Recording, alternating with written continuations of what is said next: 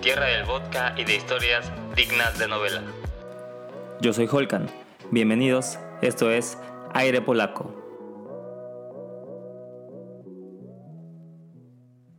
Bienvenidos, si nos escuchan por primera vez, Aire Polaco es un podcast sobre personajes y eventos con historias singulares u originadas en Polonia. El día de hoy, y porque nadie nos lo pidió, tenemos la segunda parte del especial de Halloween de Aire Polaco, con mis invitados usuales, Jeremy y Sebas. ¿Cómo se encuentran, muchachos? Muy bien, amigo, pero no también como tú, ¿eh? Te escucho bastante animado el día de hoy. Sí, yo también te escucho muy feliz, te escucho más animado de lo normal. Creo que Creo que por ahí celebraste el 2 de noviembre. ¿Cómo les fue en las festividades, por cierto, a ustedes para el este, Día de Muertos? Pues justo hoy es primero de noviembre, entonces esperamos a ver qué tal eh, está con esta pandemia, cómo se pone, si, si, los chicos salen a, pedir calabrita, si las ofrendas eh, se ven eh, normalmente como, como en otros años. A ver qué tal, a ver cómo nos va este año. Yo de una vez, yo de una vez digo, ¿eh? si un niño va a mi casa a pedir dulces, le voy a aventar antibacterial, Que no deben de estar pidiendo dulces. Pon las manos, niño, y le pones gel. Sí, ándale a su casa. Abre la boca, niño. ¿no? Ahí en la cara. Y un zape a los papás que lo sacan. Sí, es buena idea, es buena idea. Deben aprender. Un buen regalo. El regalo de la salud, Sebas. sí. Inmune. Pero bueno, muchachos, vayamos, vayamos a lo, a lo que venimos. El día de hoy tendremos nuevas criaturas de la cultura polaca que roban niños desobedientes, son criaturas promiscuas, con dos almas y otras capaces de traer todo tipo de desgracias sobre ti y tu familia. Ya, no me sorprende. Bueno, desgracias ya estamos acostumbrados en este podcast, ¿no? Que siempre se quedan este, sin papás desde temprana edad. Pero venga, Venga, pero ahora son monstruos, se, entienden. Es su trabajo. Sí, es su chamba. Comencemos con nuestra primera criatura del día de hoy y comencemos entonces con Bebok, también llamado Bobok y Babok, depende de la región de Polonia. Cowboy Bebop. Suena a un bebé asesino. sí, bebé, sí. un Chucky. un Chucky, un, niño bueno. ah, no es pues chico bueno, no es chico bueno. el chico bueno, sí, sí. ¿Cómo se veía? Aquí todo el mundo está de acuerdo con que se parece a un hombre con un saco, con la estatura de un niño, con un rostro envejecido y grande, extremadamente feo y todo peludo. Es como tú.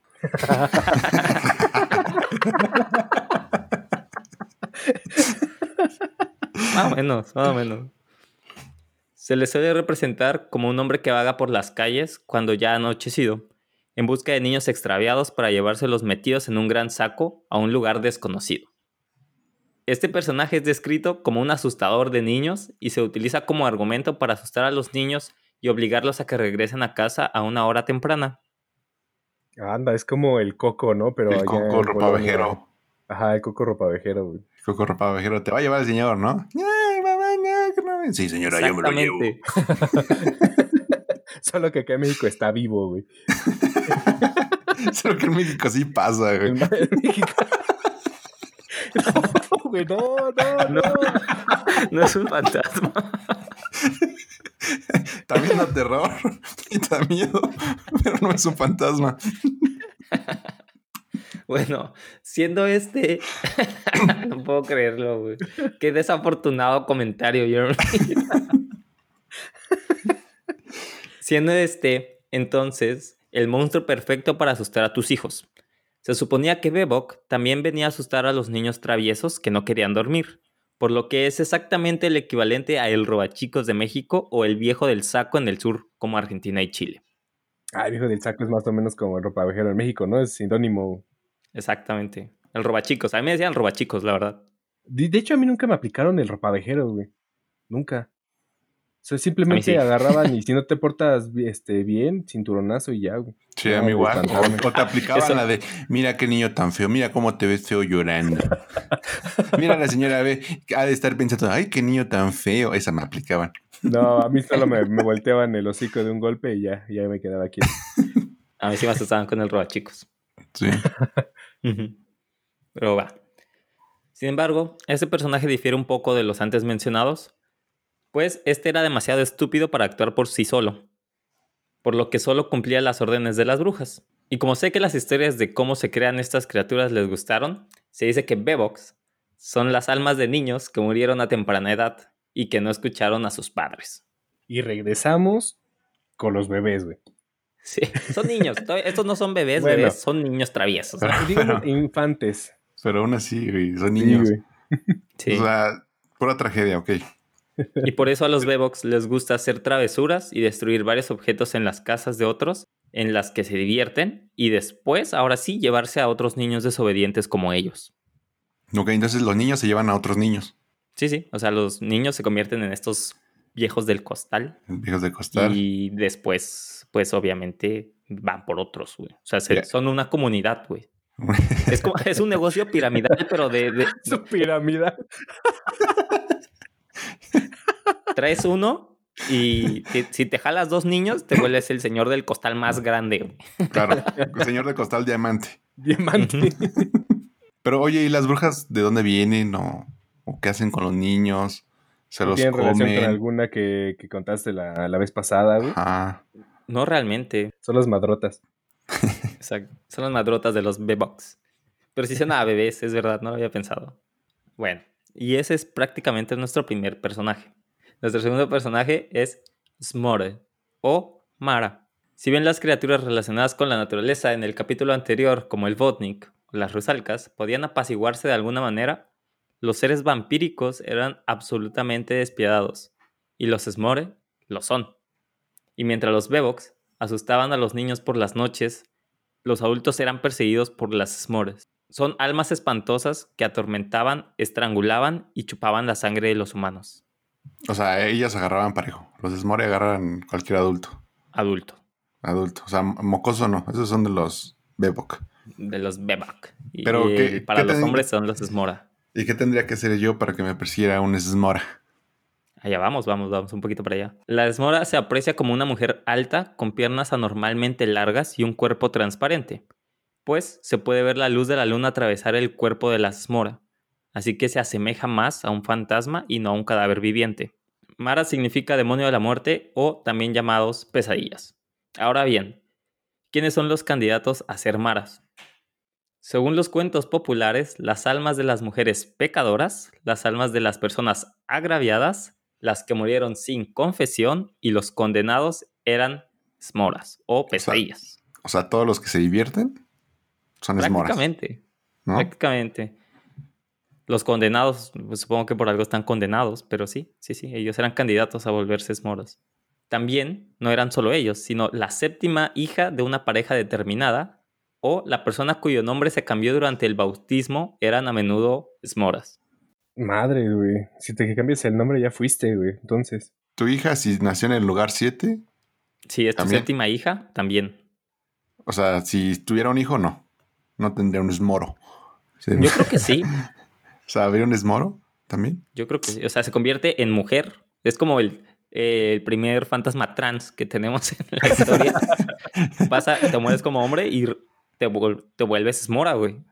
Mm, qué moderno. Es inclusivo ahí el, el, el otro mundo, güey. Bueno, no solo ellos, porque también hay más candidatos. Las personas de ojos diferentes, de diferentes colores, eran también candidatos. No solo eso, sino también podían ser una mujer. Este es, un cacho, tienen que poner un poquito de atención aquí. Puede ser una mujer virgen que estuviera comprometida, pero que el novio se casó con otra. Ok. Entonces, entonces ella se convertía en esmora para luego venir a atormentar a su ex futuro esposo por las noches. No manches. Está muy específico ese, este, ese demonio, ¿no? Muy específico y como que muy, muy aferrado, ¿no? Sí. También lo podían ser el hijo de una mujer embarazada cuando se encontraba con otras dos mujeres embarazadas y pasaba por en medio sin darse cuenta, o sea, accidentalmente. O sea, la mujer embarazada que pasa por el medio, su hijo, o sea, se esmora. Sí, sí, si se encuentran tres mujeres embarazadas, la que pase por en medio, su hijo es esmora. Mm, qué extraño. Un puro ritual acá bien. ¿Y qué pasa si son cuatro? ¿Las dos del medio? Yo creo que sí, ¿no? ¿Y si son cinco las tres del medio? no lo sé, no lo sé, no tengo ni idea. Porque si vas a un hospital, güey, donde...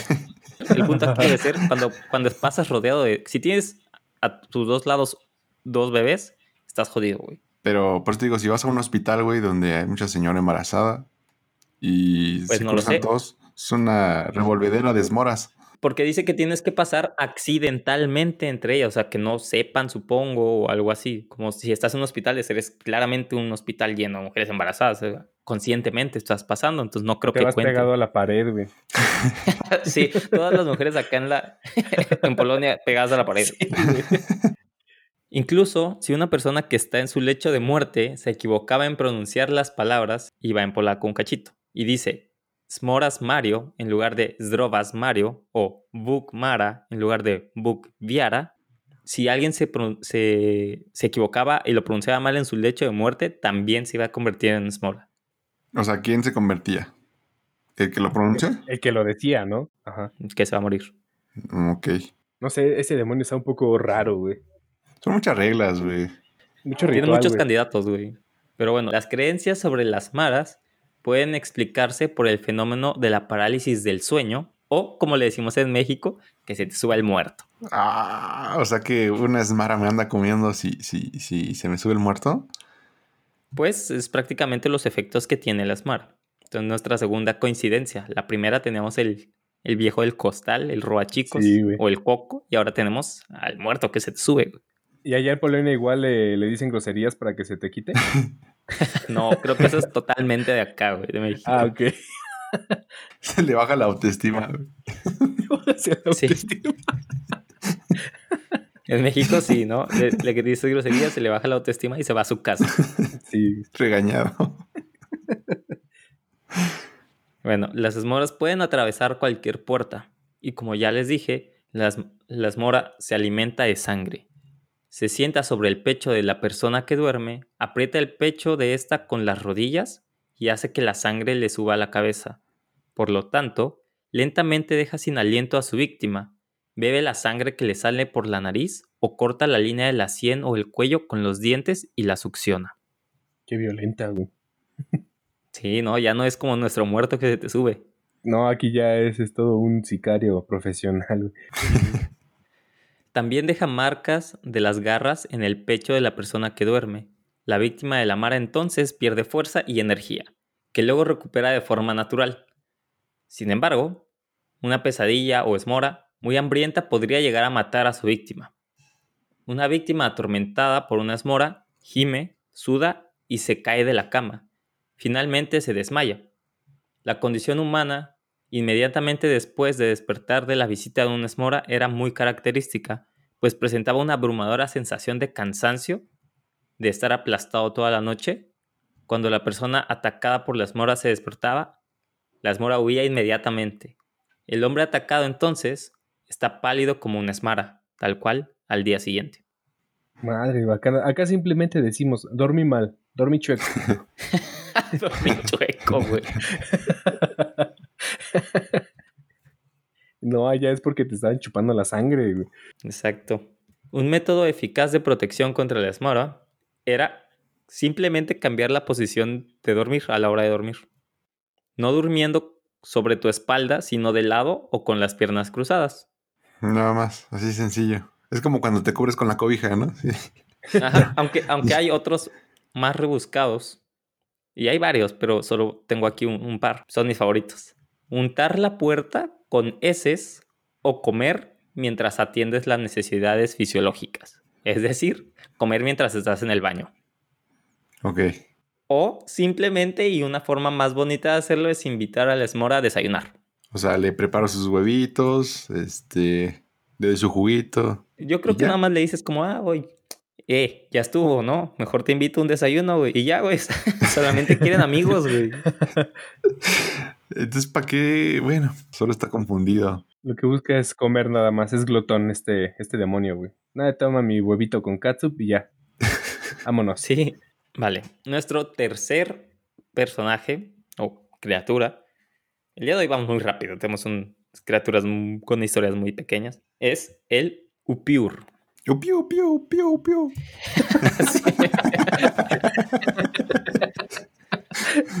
Juega las pistolas de oh, piu, piu, piu, piu.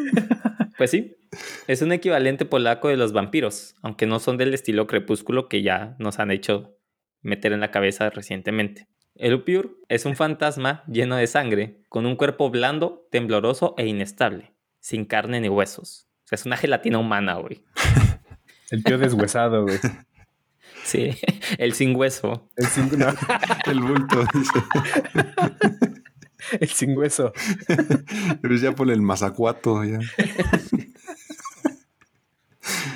Bueno, ¿de dónde viene esta criatura? No, pero, pero, a ver, si no tiene huesos, si no tiene nada, ¿cómo? O sea, y todo está lleno de, de, de sangre, ¿cómo, ¿cómo acecha su presa? Porque pues es un bulto, ¿no? Y, Flota, güey. pero ¿cómo se mueve? güey? No sé, no tengo idea, Jeremy, realmente, cómo, cómo has hecho presas, ¿sabes? Es alguien lleno, es un saco de sangre, güey. Un cuerpo lleno de sangre, güey. No tengo idea cómo las acecha. ¿Estamos bien? ¿Ah, claro, ¿estás ahí? No sé nada. Eh, Claro, bueno, ya. Venga, venga. Lo superaré. ¿De dónde viene esta criatura?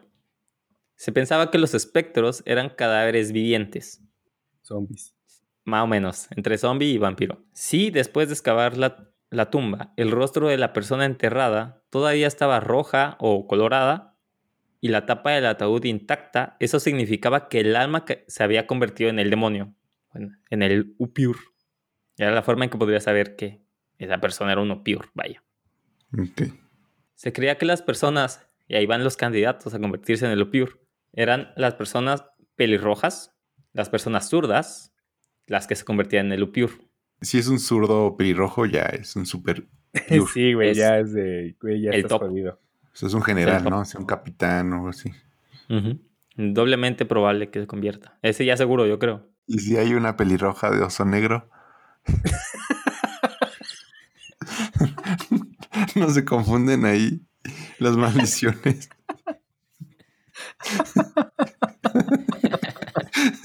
No puedo creerlo, güey. Pregunto, pregunto. No tengo idea, güey. no hay respuesta a esa pregunta, güey. Va pues. Eh, eh, eh, se creía que las, perso- ajá, que las personas pelirrojas o zurdas se convertían en Upur. Ok. Por lo que sus tumbas eran desenterradas posteriormente para comprobar el estado del cadáver. O sea, siempre que eras zurdo o pelirrojo, te desenterraban para ver si sí ya te habías convertido o no, güey. Sin embargo, estos no eran los únicos candidatos a convertirse en demonios polacos, sino también aquellos que no fueron enterrados o que estaban desaparecidos o desenterrados o que fueron desterrados de su aldea o comunidad. Son desterrado. Un muerto que a lo mejor si me caí. Me caí por ahí. Nadie me sepultó. Un desaparecido, tal cual. En cualquier caso, el Upur se despertaba en la noche y salía a cazar, devorando el interior de la víctima desafortunada o consumiendo toda su vida. Por eso valía la pena llevar algunos artículos de protección, como el ajo, plata o una estaca, cual vampiro. Cada uno de ellos podía usarse para matar al terrible monstruo. Y si sabías quién era el demonio, tenías entonces que desenterrar a esta persona de su tumba perforar el cuerpo con la estaca, cortarle la cabeza, ponérsela entre las piernas y después voltear el cuerpo boca abajo. A ver, ok. Mames, güey. Ok, ok. Ok, esa parte suena como creíble, ¿no? Que le corto la cabeza, ya no se puede mover, este, no dejo que, se, que, que su cuerpo se mueva, va. Uso la estaca, pero ¿cómo uso el ajo para matarlo, güey? O sea, se- le aviento un chingos de ajo en la cabeza hasta que se le, haga- le haga un hoyo. No, no las mata, o sí, nada más como que los. Los aleja. Ajá, güey. Es la misma lógica de los vampiros.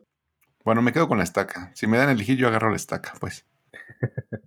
Es más fácil traer ajo en tu bolsa, ¿no? Pero pues, ¿cómo lo va a matar? ¿Qué tal que se me cae el ajo? Bueno, también se me puede caer la estaca, güey. Imagínate andar cargando tu estaca en la bolsa, güey. ¿Qué trae ahí, joven? Hasta muy feliz de verme, joven. Esa de casas vampiros. No, güey, ¿por qué? ¿Y esa estaca? Esa estacota. Güey, este capítulo es un desastre, güey. ok, el tercer personaje. El cuarto, creo, ¿no? Su cuarto, cuarto personaje, sí. Es la Striga. Striga. Striga, Striga. Striga. Fácil. Ok. La Striga es un demonio femenino con garras de pájaro que se alimenta de sangre. Por lo que podemos decir que una Striga es también un tipo de vampiro. En ocasiones se le describe como una mujer que ha sido deformada por una maldición. Algo peculiar de esta criatura es que se le puede reconocer cuando está viva. Los candidatos a hacerlo son las personas que nacieron con cejas fusionados o uniceja, El uniceja. los sonámbulos, las personas sin vello en las axilas, ¿Qué pedo, güey? los ancianos que hablan solos o un recién nacido que nacía con dientes bien desarrollados. ¿Eso pasa? No lo sé, pero es un candidato. Si, si pasa, es un candidato. Sí, un candidato, güey. Sí, yo también lo pondría candidato, güey. Qué miedo, güey. Sí, Sí, eh, o sea, los demás no, no te los creo, pero ese güey, si no mames, ese güey sí viene maldito o algo así. güey. No mames. Ya trae colmillo. En cualquier caso, se creía que estos candidatos, estas personas, nacían con dos almas, dos corazones y una doble hilera de dientes, la última de las cuales apenas si se notaba. Y estoy seguro que todo el mundo ha visto una de esas personas que tiene una como diente detrás de otro diente, que es como una segunda hilera de dientes y así. Pues ese tipo de personas son. Eso, o sea, no es un candidato, güey. Ese es un síntoma ya tal cual que ese güey es un, una estriga. Pero, o sea, podían vivir su vida humana y después se convertían cuando morían. O... Exacto, exacto. Tienen su vida humana y por eso es que con estas cosas los reconocían desde que estaban vivos. O sea, ya sabían que él o ella era una estriga. Pero ¿Y es- tomaban es- precauciones? Así como que Exactamente. cargaban también su ajo y todo. eventualmente tenían un tipo de prevención con estas personas.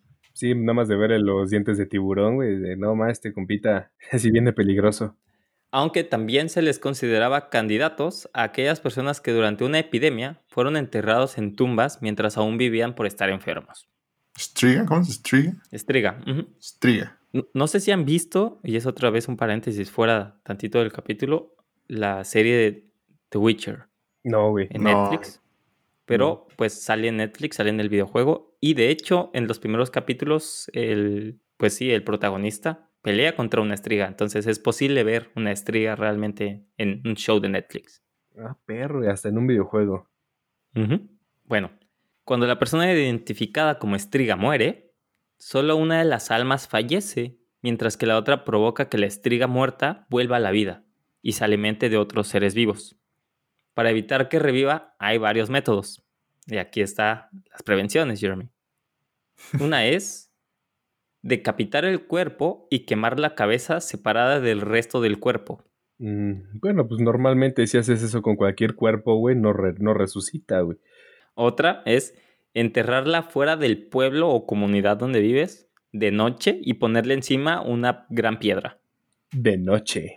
Eso, eso no es confiable, güey. Ya viste lo que pasó con Jesús.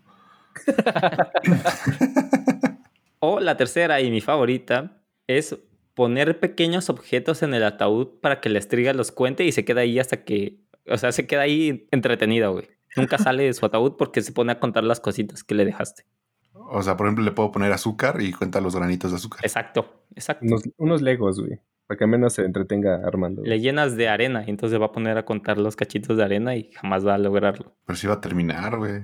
No, porque lo hacen cada noche. Entonces no le da tiempo durante toda la noche para... Ah, o sea, empieza de cero cada noche. Sí. Pobrecita. De cualquier manera, generalmente morían a una edad temprana.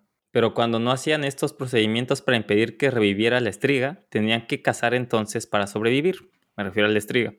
La estriga entonces chupaba sangre, se comía las entrañas de sus víctimas y volaba en forma de búho por la noche. Por lo general, aparte de sobrevivir, su cacería se trataba de venganza por los males cometidos durante su primera vida. La estriga también podía contentarse o satisfacerse con sangre animal durante algún tiempo, pero preferían la humana. O sea que si era bulleado, pues iba contra los que lo bullearon.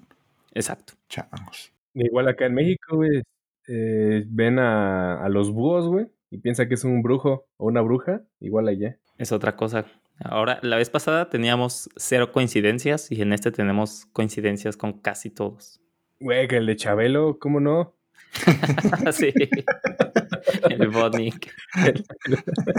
Fue mi favorito del pasado, Sí. sin, sin duda. güey. Bueno, la estriga atacaba a los viajeros nocturnos, pero también a los miembros de su propia familia o exfamilia. Y su acto más mortal, que era que podía estropear las velas de la iglesia. ¿Mortal? Qué rebelde. Sí, Un güey. rebelde No sé, es que tenía muchas causa. cosas de, de matar gente, comerse sus entrañas, Pero lo más cabrón era... era apagar las velas de la iglesia, sí. Iba y lo soplaba. Se iba. Escondía atrás. Y hasta ahí tenemos la, la información de la estriga. Así que vamos con nuestro siguiente, que es el lijo. ¿Lijo? O sea, el hijo. Lijo era un demonio polaco excepcionalmente malvado. El epítome de todos los males. Enfermedades y dolencias humanas en este mundo eran retratadas como una mujer demasiado delgada, con un gran ojo en medio de la frente, casi como un cíclope. Aunque se suponía que el hijo rara vez era visto por la gente. O sea, el hijo sí era, digamos, tangible. Sí. Y, y estaba entre nosotros. Tiene un super ojo. ¿Es femenino? Masculino. Femenino. Femenino. Femenino. ¿A ella se le atribuían las enfermedades o qué pedo? Se le atribuía todo. Enfermedades y dolencias humanas. Verga, está el nivel del otro demonio de apagar las velas, güey.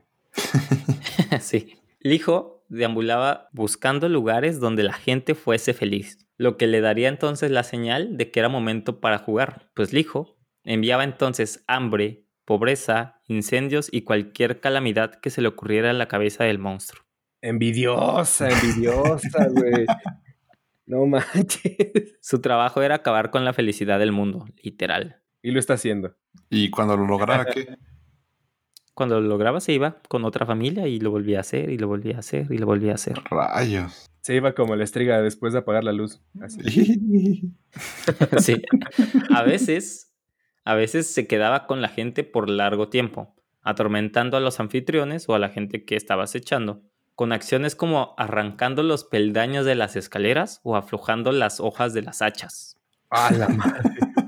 Eso sí es maldad, ¿eh? Sí, güey, güey. Y no es mamada. A mí me pasó una vez que sí se cayó un peldaño, güey, de una escalera y me caí, güey. Pues el hijo. Sí, Ahí fue está, el- güey. El hijo de su madre te quitó. te quitó un peldaño. Oye, pero ¿e- esta, esta mujer tomaba otra forma o así acechaba, güey, tal cual. Acechaba sin que la vieras realmente, pero cuando la llegabas a ver, que era muy raro, era una mujer cíclope prácticamente. Uh, También, Lijo susurra malos pensamientos en los oídos de la gente. Envía plagas a frutas y verduras, acosa animales de granja y destruye propiedades. Y contrario a los demás, no hay defensa contra esta. Había que ser resistente y paciente a la espera de tiempos mejores. madre, güey. Curiosamente, hay una cantidad de refranes polacos hoy en día con la palabra lijo, que es usada de manera medianamente usual. Por ejemplo, lijo nie śpi, que sería traducido más o menos como el mal nunca duerme o el diablo nunca duerme. O dolija, que es infierno o demonios, es como, ah, demonios, como dolija, funciona exactamente igual. O lijo vie, que sería como un sepa el diablo, Ujú. entre otros. La- el hijo está muy vivo en los refranes de hoy en día de Polonia todavía. Es un poco como pa- para denotar algo de mala suerte, ¿no? Sí, literal. Y tenemos nuestro siguiente personaje y último personaje, que es un Lataviets o Latavitsa, según el sexo. Lataviets para hombre, Latavitsa para mujeres. La tarabieza, ok. Latravietsa. La traviesa. Vamos a regresar a un viejo clásico de los monstruos polacos, pues estos tienen alma de niños abortados. Ah, Ah, no güey. Un ingeniero. Tienen alma de niños abortados, personas ahorcadas, criminales condenados. Son los tres candidatos a ser un Latavitz o Latavitza. Todos ellos se convertirán en grandes pájaros negros después de la muerte, afectando los fenómenos atmosféricos. Pues lo mismo que dices tú, ¿no, Sebas? Que igual confunden, yo creo que algunos pájaros con brujas o, Ajá, güey. o, o si venía un águila muy grande, seguro es un- un- una bruja o un demonio o algo así. Ajá. Pero estos afectaban los fenómenos atmosféricos. Es como llovía y veías a ellos alrededor. Entonces sabías que eran ellos los que lo habían hecho. Que habían hecho sequías, pero de su culpa, porque ellos están ahí y así. Pero no solo eso. Les encantaba ir a la tierra y seducir a la gente. De ahí que en la lengua, en la lengua polaca actual se incluya el polaco lataviec o latavitza como un sinónimo de gente sexualmente promiscua. Ah, el promis, ya salió el promiscuo que hablabas. Exacto, la El traviesa. y el travieso. Sí, no es la tavitza, pero sí suena como la traviesa. Sí. Y su pasatiempo favorito es acosar por las noches a las mujeres honestas y temerosas de Dios. para persuadirlas de que cometan el pecado de la impureza. Por supuesto, o como le conocemos nosotros, el acto del delicioso. El acto del de limón. sí. Entonces su misión era convencerte de hacer el de limón, Jeremy. El de limón, sí, sí. Con harto jarabe. bueno, ¿y qué decía la gente de ellos? Ese Latavietz no perdonará a ninguna mujer. Las quiere a todas. El todas, Todas mías. mías. El Wasowski. Ah, también lo han dicho como que Latavitza lo ha hecho con todos los hombres del pueblo. La travieza. Está bien, ¿no? ¿Dónde buscamos una latavieza? Chicos inocentes, buenas chicas, siempre debes estar en guardia. Un Latavietz o Latavitza tiene la capacidad de tomar la forma de un joven o mujer atractiva, atractivo o atractive. Latavietz no discrimina, Latavietz tiene para todos. Y realmente esos fueron todos y es un mini aire, parece ser un mini aire, son todos nuestros personajes. ¿Y, y cómo me defiendo de los traviesos? Es tú y tu fuerza de voluntad. O sea, la carne es débil, ¿eh? La carne es débil, estás condenado. y este fue el capítulo, la parte 2 de la celebración especial de Halloween de Muertos de Aire Polaco. Me pueden encontrar como Holkanowski en Instagram. Tenemos Facebook de Aire Polaco. Ahora tenemos también Instagram, donde tenemos los show notes. También tenemos algunos memes de los capítulos. Tenemos canal de YouTube ahora. Y pues realmente ahora estamos en todos lados. Jeremy. Eh, muchas gracias por invitarme. Eh, Este capítulo fue cortito, pero como siempre nos, nos divertimos. Y a mí me encuentran como Germises. Sebas. Eh, a mí me cuentan como Bastian Moctezuma. Y otra vez, Holky, un placer estar contigo. Gracias por invitarme. Y pues, igual, si quieren checar otro, otro capítulo que no que se hayan perdido, pues pueden ir a las redes sociales que ya mencionaron. Sí, sí, ahí eh, la idea de las redes es poder complementar los capítulos con las imágenes de las que estamos hablando o si son canciones que se mencionan, ahí van a estar. Entonces, pues están ahí para que nos sigan y nos vemos la próxima. Un gustazo. Bye. Bye. Entonces. Twin, twin, twin, sí, así. ya.